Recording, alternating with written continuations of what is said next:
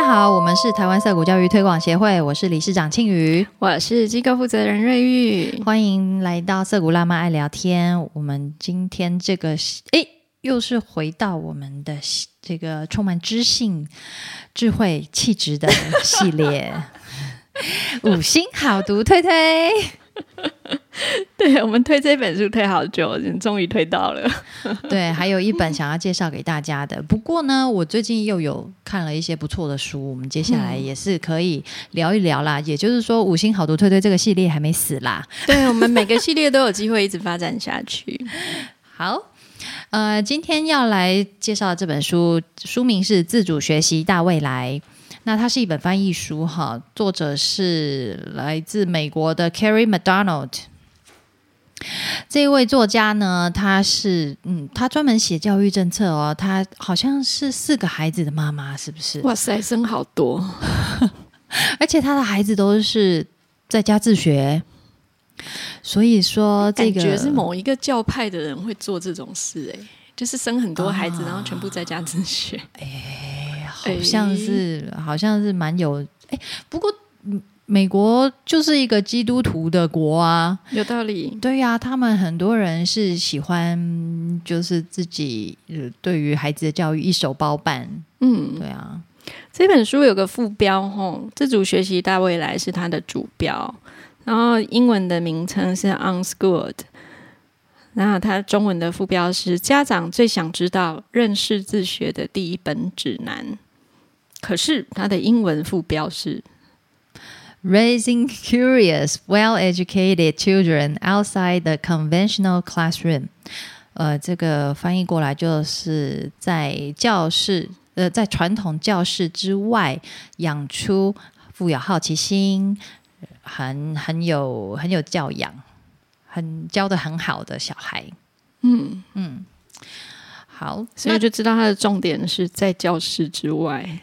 的确，这在一开始的这个序，还有呃作者的话里面，呃这本书我我们之所以会注意到，第一个是因为这个木马文化来找我们做推荐，对不对？对，所以我们在书腰上就可以看到 台湾色谷教育推广协会。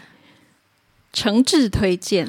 哇哦，没想到我们竟然也有这个被受邀推荐的一天，真的是太荣幸了。被放在书腰上的一天呢，竟然会觉得我们是可以带来销售量的。然后我们还是没有红啊，仍然陷入在那个招生的挣扎当中。然后他的那个，他也我们有写，呃，我个人 写了好评推荐，哦，放在哇，竟然会放在 Peter Gray 的旁边，我真是相当的感受到虚荣是什么感觉。他的好评推荐呢，呃，邀请的是王婉玉，哈，立法委员，那他的孩子也是自学生。然后朱家人是自主学习促进会的理事长，也是我们呃认识好几年的朋友。然后还有 Peter Gray，会玩才会学的作者，然后是波士顿学院心理学系的教授。嗯，因为 Peter Gray 跟这个 Carrie McDonald 好像都是呃所谓自主教育联盟的美国自主教育联盟。嗯，嘿，他们在这个联盟里面都有很重要的角色。是的，嗯。然后这本书还有一个台湾的出版序，哈，是请到啊台湾的哦，是推荐序，嗯，是请到台湾的这个自学教父陈一光陈爸来写的。那他蛮完整的，帮我们介绍了台湾的自学的制度啊，那跟国外的不同哈。因为这个这本书的作者呢，他主要是在介绍美国的自学的。资源和自学的状况，那跟台湾的还是会有些不一样。那我们就请呃这本书的那个呃出版社就请了陈爸来介绍台湾的情况。然后呢，陈爸就是一个真的是很乖巧的孩子啊，很给力哦，也真是一个好人。在这个序里面，他就推荐，他就提到了这股。哈，他说，嗯。原则上，他这边在介绍那个台湾的自学制度啦，然后有个人自学，有团体自学，有机构自学。那他这边说的是，原则上个人自学的自由度高于团体，团体又高于机构哈，因为机构其实是类学校了。可是实物上呢，会因为个别自学计划的内容而有不一样啊。例如，有一些家长之所以申请个人或是团体实验教育，其实是为了要更好的去应付考试啊，所以不仅会把惯性教育照单全收，还变本加厉纳入补习教育。More 对，所以跟这本书描述的自主学习的精神是差很多的。但是另外一方面，有些机构内自学生的学习自由度可能更大过于多数的个人或团体实验教育，例如新北市台湾涩谷实验教育机构便属于此类啊。好的，谢谢陈爸。对呀，还帮我们阐述了一个我们跟其他机构呃很不一样的地方，就是学习的自由度。对，害我那个嗯，以后要好好跟陈爸继续拉拢，好好打打好关系。会啦，我们那个新的系列把布系列，对，希望可以请到他，对，邀请到陈爸来把布。先放话这样，对，那嗯，这本书还有一个很强力的推荐序哦，就是 Peter Gray 写的。呀，嘿，Peter Gray 是何方神圣呢？哎呀，我们在我们的同温层里面已经讲到烂了。对他最重要的身份，当然就是他是涩谷的家长。不过这也是三四十年前的事了啦。就是他的小孩在涩谷待了，小孩都五十几岁了。对，他他小孩在涩谷待了呃八年，八年的时间，只有八年哦。哦，对哦，从十岁到十八岁，对对对对。然后从涩谷毕业之后，又做了好几年的事情，然后才回到涩谷任职职员。哎，所以他在涩谷待不止八年。不止啦，只是身份不一样。嘿，那 Peter Gray 就是从小孩进入涩谷之后，他就跟涩谷结下了不解之缘。嗯嗯，然后他啊，甚至改变自己的研究方向。哈，他后来的呃，他本来他本来就是在心理心心理相关方面是重量级的呃明星学者。嗯，生物发展心理学。对，但是因为小孩的教育，然后他接触涩谷之后呢，他就把研究方向转到了呃这个发展心理学、游戏发展心理学是，然后而且写了一本就是脍炙人口的著作《Free to Learn》，叫做《会玩才会学》，我们也有中译本哈，是金周刊出版的。嗯，我们也开过好几轮的读书会了。对，所以我们就是跟彼得也是算是很熟啦。双手，他应该蛮困扰的。原来当明星就是这种感觉。对，那彼得呢？他在呃，他也帮了《自主学习大会来》这本书写了非常精彩的推荐序。啊，他不过呢，他的推荐序里面就是没有提到涩谷啦。没关系，这本书里面提到好多色谷哦。对啊，就让我们来为大家介绍一下，到底哪里有讲到色谷呢？这一整本书呢，它其实是主要是在介绍，呃，在没有课程的情况，没有事先帮孩子安排好学习架构跟课程的情况下，孩子是如何自学的。那里面整个架构呢，它就呃破除了蛮多家长们。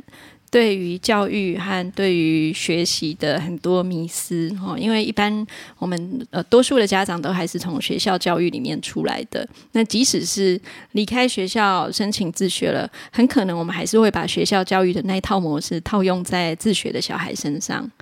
那这本书就整个重点就是在告诉你说，其实你可以不要这样做哈，因为小孩离开学校之后，他就不是在学校嘛，那家庭也不应该变成学校。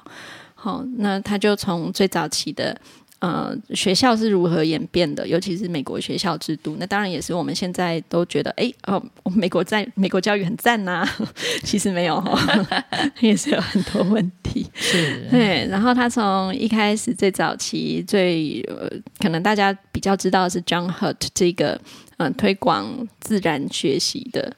Unschooling 的这位前驱的教育家，从从他开始谈起，然后再带到说这整个脉络是怎么发展出来的，然后美国教育是怎么演变的，哈，变成今天这样，那它的优缺点是什么？然后，呃，在现代的社会文明里面。能造成哪一些问题，然后再进一步的去介绍说 unschooling 是什么东西。那这本书把 unschooling 翻译成无效自学，就是没有学校、没有用学校模式的自主学习。好，然后破除一些我们关于课程或是上课才是学习的这种迷思。那每个章节后面都有一些小小的重点提示，哈，蛮蛮方便大家，好像就是当做呃。行动指南呀，对哈，譬如说，他就告诉你，你一开始要自学要怎么开始哈，你可能要先了解法规，然后你要去建立架构，学习的架构，然后你给孩子的学习的辅导会是什么等等的啊，他都有一一的解释，然后点出这些重点。那最重要的是，他这整个重点呢是 focus 在破除用学校的方式来学习这个观念上。那孩子可以在生活中很自然的去学习，不需要一定要课程哈。嗯，我觉得这一本很棒，就是他除了讲到美国这个呃 unschooling 的发展史之外呢，他他给的这些行动指南呢，就是其实还有还有这些他分享的这些故事，嗯，在从体制内学校然后转换到自学的这些家庭。的故事其实都还蛮激励人心的，就是如果你想要离开体制，然后开始试试看，呃，自学这个这个选项，这个教育模式的话，那他他给的例子也都，嗯，其实都看起来蛮正面的啊。对对对，因为很多家长在离开体制教育的时候，其实心里是很恐慌的，嗯，他包含孩子也会害怕。但是这本书，它就从另外一个角度让你看到，说它的正面的东西是什么，然后这些恐惧，呃，是不是真实，是不是需要真实存在的？嗯，诶，瑞玉刚刚提到那个 John Hott 啊，他其实也有去参观那个我们的，就是在麻州的涩谷学校创始校，呀，因为大家都会觉得麻州涩谷。他创始的那个时候，大家都会觉得啊，他不就是自主学习嘛？他不就是 unschooling 吗？那跟个人自学有什么不同？诶，那个时候好像美国就是有一个教育改革的风潮，然后那个所谓的 free school 自由学校，像雨后春笋一样啊，在美国各地都有。那涩谷的话呢，嗯，在这本书里面也是被以就是被形容成是自由学校。那那个时候，John Hott 去去参观嗯涩谷啊，然后 他的他的结论就是，嗯，这个不是这个不是自学，对他跟个人自学是完全不同，不同，对对对。那这本书，反正我们是涩谷嘛，那我们就来 focus 在 他有提到涩谷的地方。嗯嗯。他在这个无效自学的起源这边呢，他有当然有先提到那个一百年前在英国成立的下山学校，然后呃，在美国要要就就是我刚刚提到有一个那个教育改革时期吼，就是冒出很多自由学校，这个时候呢，也是麻州涩谷成立的时间点。那这个就是美国算是无效自自学的。一个一个一个这个大时代的一个开端啦，嗯，对，那嗯，涩谷学校这个是一九六八年的时候哈，所以在无效自学起源的这个篇章里面，嗯，他就介绍到了嗯涩谷学校的开始，那也是一九六零年代诞生的这几所进步式学校里面还现存的一所，所以它有点像是一个。呃，旗舰的一个角色。嗯，他这个章节先是讲了下山学校哈，因为他整个在介绍二十世纪的无效自学。嗯，然后他先从一个一些比较我们现在已经不太知道的学校开始，然后就提到了下山。那提完了下山，他就接着提到了涩谷。嘿，那涩谷呢，他就呃解释说，涩谷其实就是跟下山一样，这一所学校把自我管理跟个人责任的民主原则和自主学习哲学，都当做是他们创校的基础。嗯，对，那个 Peter Gray 他的小孩啊，就算是蛮前面的一个呃无效，呃也不是啦，就是选择一个体制外的教育，嗯，很早一批的那个那个学生，那也已经五十几岁了，到今年了。对，他说他们那个时候，呃，Scott Gray，他说。嗯，Peter Gray 跟他的太太当时要帮他选择体制外教育的时候，其实是没有太多选择的哦。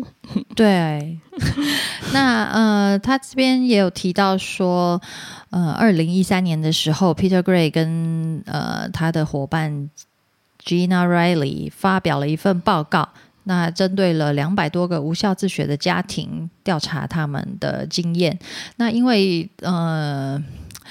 二零一三年，从从第一代的无效自学生，一直到二零一三年，已经好多好多人是用这样子的教育模式长成长大成人，并且出社会了。已经过了几十年了。嗯，那这个报告指出说，大部分的无效自学生对大学生活与正规的学术活动都适应良好。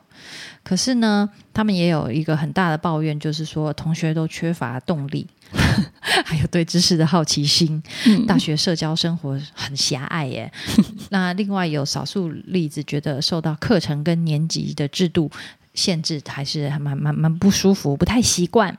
嗯，这个在我们听到的那个个人自学的学生进了大学之后，很多的反应也是这样子。嗯。那在那个自然的读写与计算能力这一个章节里啊，好，它的重点是在讲说读写能力或者是计算能力这些其实是学来的，不是教来的。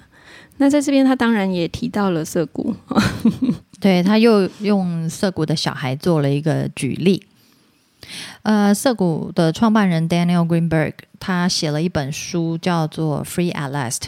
呃，我们也有中文版哈，中文版的书名是用自主学习来翻转教育，没有课表、没有分数的涩谷学校。嗯，这是旧版啊，不，新版，新版的旧版叫做《涩谷传奇》，多么简洁。也是我们的必读读本之一。嗯，他在这本书里面呢，就有一个有一篇故事写到了呃涩谷学校的教育方式。他说，呃，Daniel 说，在涩谷学校营运的前二十年呢，诶，大家毕业的时候都都会认字了，也没有文盲啊，毕业生里面没有文盲哦。那但是。呃，他说，事实上是呢，我们在学校从来没有遇过。可是这呃，可能是因为我们从未要求任何人学习如何阅读。嗯，对，没有强迫的这个环境之下呢，反而小孩全都学会了如何阅读哦。但是他们是在不同的时间点用不同的方式学会的。有的时候大人也看不出来他是怎么学会的。嗯。然后在这个呃漫长的经验，这么多学生的过程中，他们也没有发现有哪一个孩子有所谓的阅读障碍。是，那 Daniel 呢？他在涩谷呃服务了这是多少年啊？五十几年哦，五十几年看过了无数的小孩，他他的这些经验告诉他说。标准化的学校教育没有办法顾虑到正常童年发展的巨大差异，就是每一个小孩都不一样，嗯啊，以及人类理解与应对世界的多元方式，不见得是呃只有一种啊，就是看书啊、阅读啊。其实小孩他的学习方式，他理解世界的方式，可能管道有无数种哎。然后，嗯，对，各式各样的都多到大人可能很难看得出来说，哎，你是从哪里学到这个东西的？对，那他这边也提到了，嗯，我们通常会觉得说，小孩最基础的所谓学习的内容就应该要是阅读，好，读写就是呃语文能力跟算术嘛，数学能力。那他这边除了讲语文能力之外，好，他也提到算术是怎么学到的。那当然，嗯，对于曾经接受过学校教育的小孩来说，其实有很大一部分是遭受严重的数学伤害的。对呀，上了那么多课，做了那么多练习，不会就是不会。对。可是事实上，啊，研究会发现说，最多最多只有五趴的人真的会在工作上用到高阶数学。其实其他的人都只需要学会加减乘除，在日常生活中就能活得很好了。那加减乘除是从哪里学来的呢？好，坐车算时间会用到数学，然后你烘焙测量原料，几克的面粉，几克的水，这个也会用到数学。厨房里面。对，常常需要数学。嗯，然后你去小孩去便利商店 shopping 也会用到数学。好，这些其实都是生活中会自然发生的学习，是不需要刻意的去。教他什么，他自然就会的，就跟阅读一样。你在这个文化里面生活，你自然就会学到在这个文化里面生存所需要的基本技能。那为什么我们很多人都对数学学习有伤痛呢？是因为我们后来学的很多那些东西啊，根本跟我们的生活无关，是脱节的。那只要是跟生活脱节的东西啊，你学了再多次，你也记不起来，也学不好啊，因为你用不到嘛，然后你也没有感觉。自己跟他有什么关系？嗯，然后你也不觉得你需要去学它，因为它就不存在你的生活里面。是啊，我记得 Daniel 还有分享过，因为 Daniel 他就是他是物虽然是物理教授，但是他也就是有人拜托他帮小孩上数学，他有做过数学家教。然后呢，然后他在涩谷啊，也常常就是会碰到小孩说：“哎，教我数学，拜托拜托。”然后他也他有遇过说。有一个数学里面有一个复数的概念，嗯，复数的概念小孩怎样都听不懂啊。那他后来才发现说，哦，那是因为小孩在生活里面，他他就是复数这个概念是，嗯，它有点像是一个理理论吗？还是一个设计？就是生活里面没有这个东西呀，特地发明出来的。对，它是一个。呃，特殊的语言，嗯嗯，然后是为了形容全新的概念，对，生活里面没有这种东西，是形容一个特殊的状态，对，很难学。那当 Daniel 把这件事情跟小孩厘清之后，哎，小孩忽然就 OK，我可以接受了。所以他本来怎样都听不懂，就是因为这个这个数学的概念跟他原有的系统不相容，嗯，对，所以他怎样都学不会，听不懂。嗯，真是辛苦啊！我我相信我们大部分人都是这样子。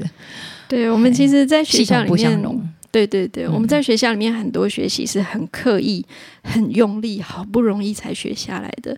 所以，我们学一个学科学到一个程度，需要花很多的时间。可是事实上，在自然的状态下，我们根本就不需要这样学习，然后也不一定需要学那些东西，我们才能在社会中生活下去。嗯，那在呃这个科技时代里面呢，其实自主学习或是说自学，它很大的一个。利器哈，可以帮他的一个很好用的工具，其实就是科技。但是很多的家长和老师，很多大人非常害怕小孩会对科技上瘾，或者是使用到不应该用的地方去。那什么叫做应该用？什么叫做不应该用呢？当然就是由大人来决定了。那所以在这一本书里面呢，他也花了一些力气去帮大家理清这个迷思哈。在呃自主学习的。世界里面，科技可以是一个非常好用的，呃，让孩子自自主的去探索，然后发展出自己的学习模式，跟呃找到学习方向的一个工具。好，那你禁止小孩去使用呃高科技产品、三 C 产品的话，其实就等同于让他们失去了在这个时代自学的一个优势。嗯，好，那每一个科技。呃，在进步的过程中，其实社会都是害怕的，都是恐慌的。这是我们呃人类一个很很呃自然的反应。那他这边举了一个例子哈，他说，呃，很快的，我们对彼此来说，就只是一堆透明的果冻。这是一个 新闻记者写的哈，他担心人们会过度依赖科技，还有社交媒体过度饱和的担忧。他觉得科技在这么短的时间内快速的崛起，然后人类该怎么样去控管科技的这个日益增加的影响力呢？尤其是家里有小孩的，我们会很担心科技对小孩的身心健康造成不良影响。那我们原本是利益良善的科技工具，反而造成人际疏离，哈，担心科技成瘾，所以我们不敢去使用它。那我们刚刚念的这段话，很快的，我们对彼此来说，就只是一堆透明的果冻。他在描述什么呢？对我听不太懂。他在描的疏离，对，他在描述的是一八九七年电话发明的时候。なるほど。对，所以不管是什么时代，只要一个新的东西被发明出来，家长的担心都是一样的。那在这个时代呢，我们担心的是电动游戏哦。可是其实电动游戏它有它的优点。我今天才听到一个 p a c k a g e 说，电动游戏是帮助大脑重塑 的一个很有效果的工具。哎，为什么要帮助大脑重塑？因为还是大脑出了什么问题？哎，对 啊，一定是因为这样子，对不对？对，因为大脑在我们成长的过程中，我们现在已知的是，它会在某一个发育阶段之后去消减掉一些神经元。哦，就是你比较不常用的，嗯，然后但是它有可能原先有帮你预备好，然后你这段时间不用它，它就会淘汰掉了。对，然后可是他会去发展那些你常用的东西。哦，嗯，那以前的发现是说，以前的研究是说，大脑到了某一个阶段，它就很难重塑了。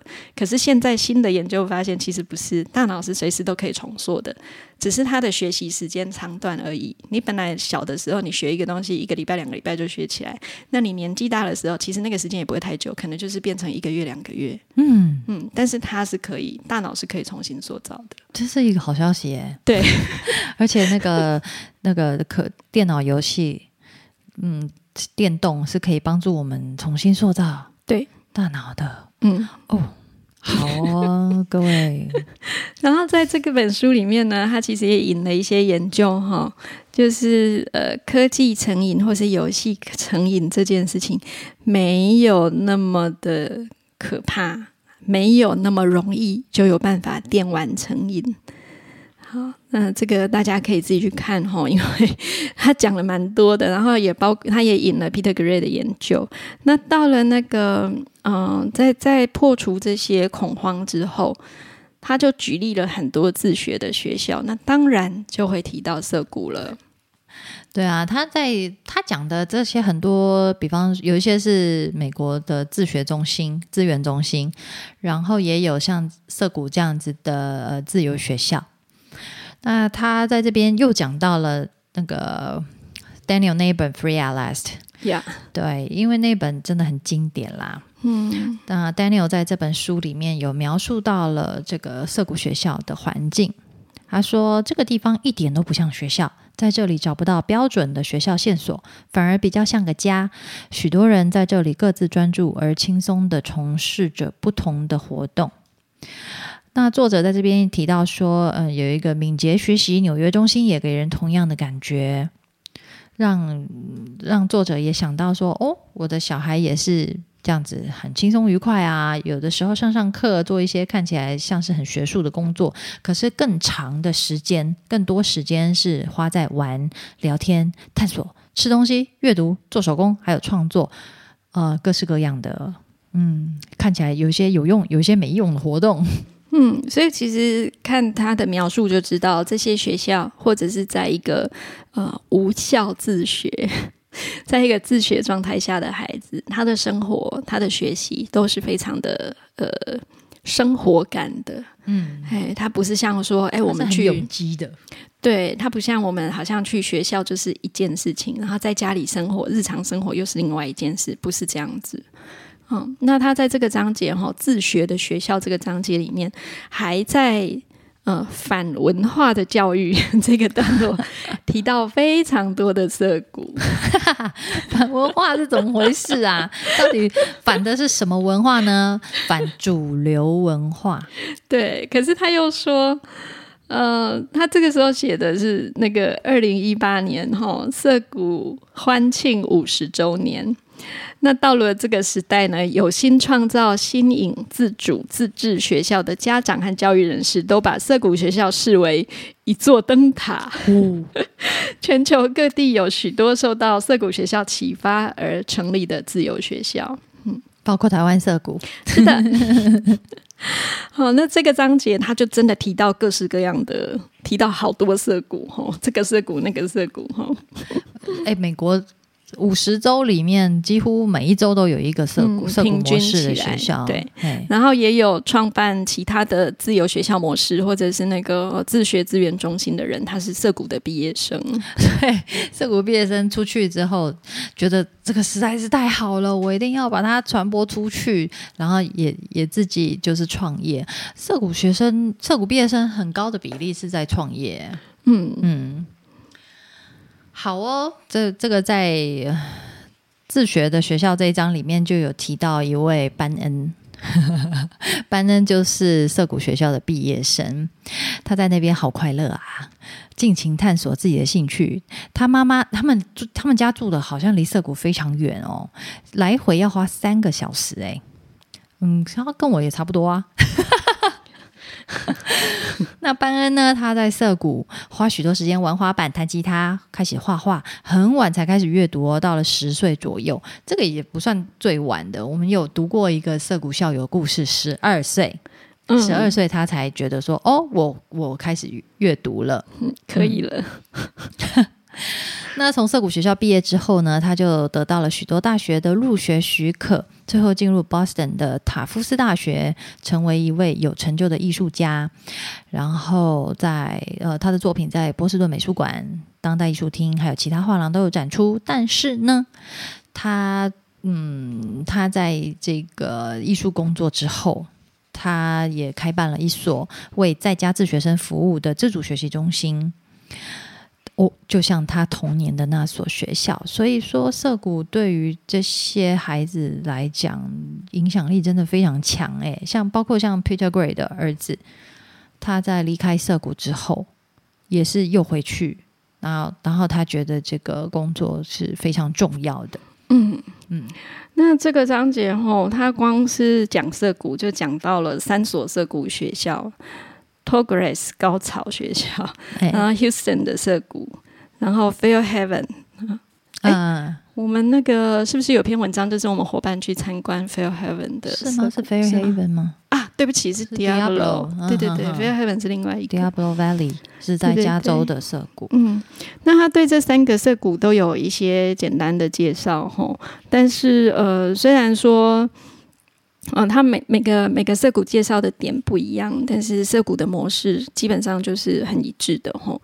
嗯，大人跟孩子是很平等的，然后没有一定的课程。如果有开课程，这个课程是因应小孩的要求而发起的，然后小孩是完全自主生活的。但是在这个自主生活的呃环境里面呢，成年的工作人员还是有他们很重要的角色。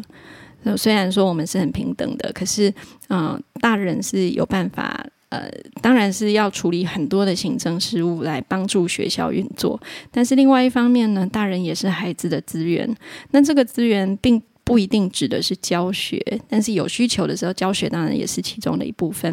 可是最重要的是，孩子提出问题，我们会协助他解决问题，回答他的问题啊。那。呃，在这个整个篇章里面，他介绍关于涩谷和涩谷毕业生出去创业的这个自学中心呢，好，或者是比较接近学校模式的涩谷，好，成年人要做的事情都大概是这样子哈。啊，成年人为了让小孩可以很自在的用他们的自然学习法去学习、去成长。因此，他们要努力维护这个空间，然后照顾这个空间，照顾在这里的学习者。那当然的方式就是不批判、不强迫，带有社群跟关怀的精神。那在这样的环境里面呢，没有说大人比小孩来的强大这一种事。所有的孩子跟工作人员都是平等的，所以呢，不会有霸凌问题，也没有所谓的权力斗争。因为呢，在自学圈或是实验教育圈里，哦，有我们可以呃看到一些共同的特点，就是我们可以看到，就是呃，在非强制性的学习环境里面，霸凌问题是完全不存在的。其实啊，他这边讲的权力斗争呢，我就想到说，就就算是父母跟小孩之间就有权力斗争啦。呀，是的，对啊，所以说为什么嗯，像涩谷这样子所谓自学的学校哈，它跟这个一一般我们在认知当中的自学是很不一样的。嗯，对，因为他基本上就是小孩离开了父母，来到了学校，所以呢，他他就。他就不用，他就不用跟爸妈权力斗争啊。其实，在私领域里面，家长对于孩子的，就是两者之间的权力不对等是很难避免的。那你要让孩子有机会去拓展他自己的能力，还是得得把他放到一个公领域的地方去？对，可能是比较方便的做法。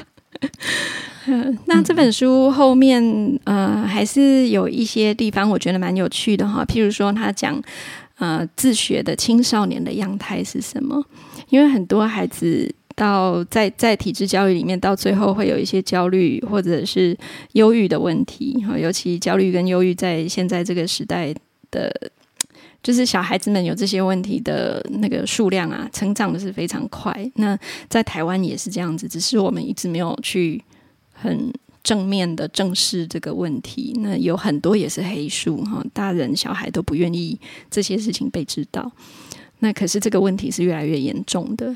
但是在自学的情况里面呢，孩子因为有他们对生活和学习的掌控权，所以呃，自学的青少年们，他们这些心理和精神上的问题是有机会得到舒缓跟呃放放松的。那另外，他最后面也提到。哎，所谓的那个废弃物游乐场，哦，哇哦！读读到这一个部分的时候，我们都觉得超羡慕的。对，他就是说，有一些孩子一时之间，哦，或还有家长啦，一时之间没有办法让孩子离开体制教育，但是他们可以呃找到一些呃从体制教育里面出来呼吸的空间，譬如说课后，譬如说应对。啊，或者是假日的时候，那其中一个选择就是废弃物游乐场。那在台湾好像 比较少看到类似的机构哈。那有一堆乱七八糟的东西在那边，然后有一堆工具，那孩子们可以自己去玩。那我觉得很有趣的是，他们会禁止家长进入，对，会有大人在里面协助，可是禁止家长进入，因为他们觉得家长进入会让这个空间变得危险。哦，对，家长会造成危险，反而不是能够保护孩子的。嗯嗯嗯，这个是很有趣的。我我希望大家自己去看这个部分。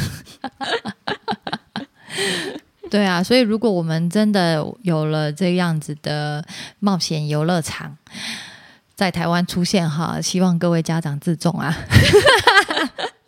应该很难，我可能会被告闹翻。嗯，好啦，我们还是可以就是期待哈，因为我们呃这这几年我们唱就是很多人很多人在倡议这个儿童游戏权啊，还有就是所谓危险跟安全到底是怎么一回事？